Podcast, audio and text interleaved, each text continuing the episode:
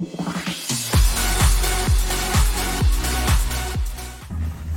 や半端ねえなスノーボードって。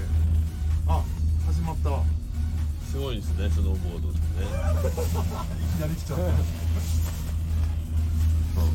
いや今話してたから収録してみようかな。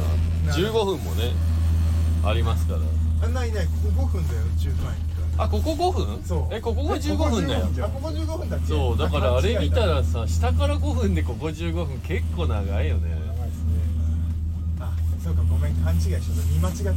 そう副隊長勘違いから始まります。えー、懲りずにスノーボードする今日は人たちです。いつも一人だから。懲りずにスノーボードする人ね。今何年目？ケアジ君。スノーボード、22年目くらい。22年目ヤギは？もう15から。おおしたらさ20 27年。長い。長い。ケアジ君と会った時俺ら何歳？カラースポーツでここを東証した時。懐かしい。えあれいくつだったんだろうねでもえ30いやいやいやいやいやいやいや20後半いや30えでも多分30代です。30代前31と半そうかそうそうそう。だよね。それぐらい。ねで考えるともう20年ぐらい前だね。え。それぐらいにあったんだねじゃまさかね。あねカラースポーツで衝撃的な女性的な中性的あの時代の中性的な男子ってまあまあはあ先行ってたよ。まあまあ気持ち悪かったよねね。あの頃でもね山よく登ってたよね本当に毎週登ってたね。ね。もうでも最近山行かなくなっちゃったねまあまた登る時も来るじゃない？あそうだ自然ねにね。自然にで今やっぱスプリット主流にねなってきたね、プリットだらけ？スプリットだらけですぐスプリット買いなよって言われて「いやいやいくらなの?」みたいな。20万みたいなね。買えるかボケみたいな。あと八方だったらしょった方が良くない？いや最近そうでもないよね。なんかスノーシューの人より多いかな。割れてる人の方が。なるもうラインがさ俺らはさ直投だからスノーシュー。まあスノーシューだから直投だったけど。やっぱ目線がみんなもう違うじゃん。スノーシューじゃないからこっちが大体右か左かで巻いてくるよね。スノーシューだとすぐ秒線出ようとしますから。あそうだね。ラインが違うね登りがそうだね。ななんかこのハイシーズンのつがい家に初めて来たんだけどビビりすぎてターンができなかったっていう。結果ちょっかってるように見えたけどもう足はブルブル震えてましたよ心臓と焦げたら終わると思って。ねえだっ本当時速73キロって半端ないよ。いやーまあでどうそうなのかな。ね。だけどシャドウがない割にはやっぱ板走るってこ走るね今日。とね走る。走るね。割とちゃんとピステンがフラットになってたあそうだね。ちょっと板に乗れてない感が半端ねえからターンできない。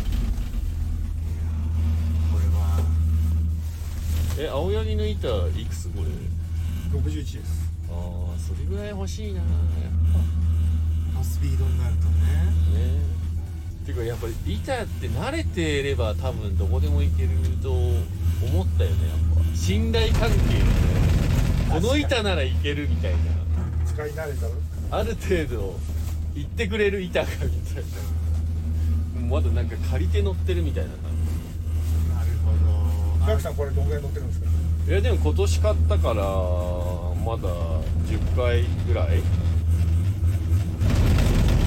やだから昨日もこれで行こうか。いやセッティングがよく分かんなくて。作った本人に推奨どこなのって聞いてセッティング今日の朝変えてきたからセッティング今日乗るの初めてなんだねそう多分。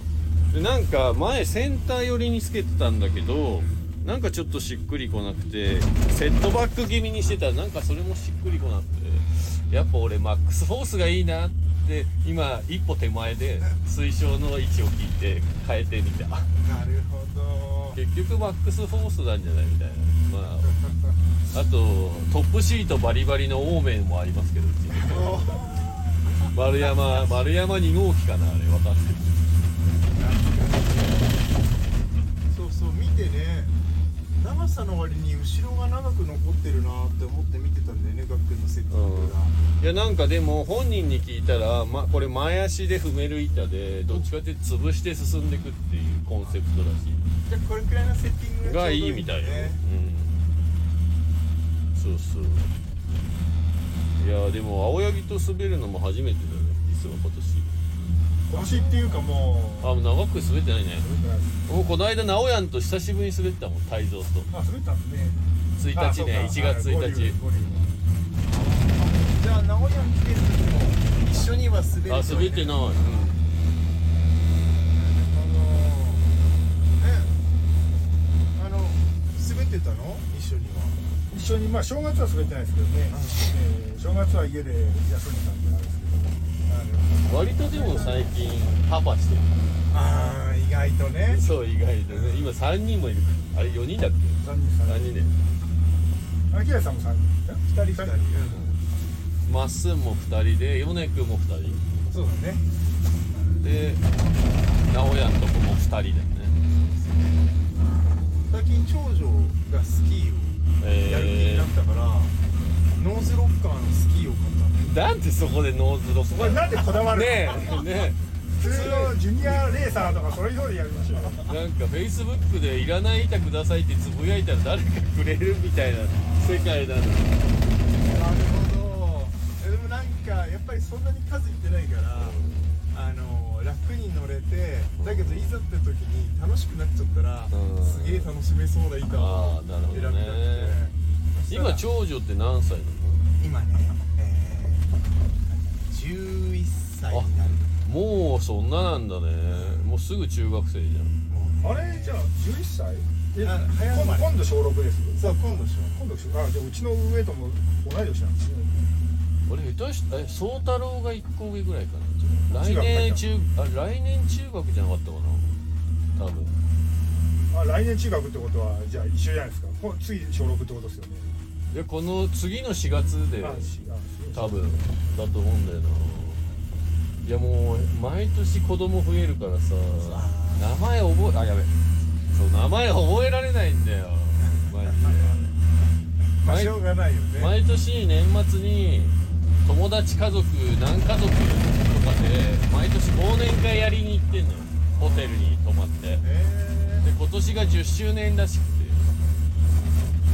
でもうたまに試されんのよ。名前全員言って。いやいやいやみたいな。今年も2人ぐらい増えちゃったからー、いやいやしょうがないこれはしょうがないしょうがない。ね結構きついよ。え。しょっちゅう会ってれば話は別だけど、そうでもやっぱね他人の子供もねやっぱ長男とか付き合いが長いやつの方が可愛い。まあね。間違いないねちょっと泰造が大人ぶってるのが面白い。いいねいいね。そういう男子のそういうやつね。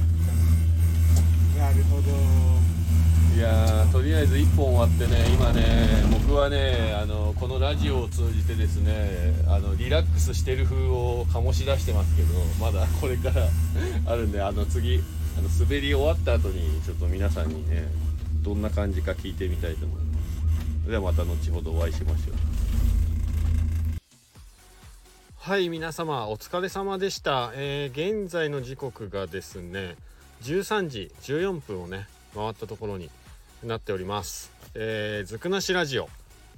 懲りずにスノーボードする人たちですね今日は、えー朝ね、えーというかもうここ数週間、えー久しぶりに LINE などでねえーがった。久しぶりうんそうですね。につながった久しぶりな友達に誘っていただいて今日はね小谷村白馬村の隣の小谷村の津賀池津賀池高原スキー場までね朝一滑りに来てみました、えー前半部分はね、えーゴンドラがですねなんと、えートータルで20分かかるんですよ。山頂まで行くまでにね。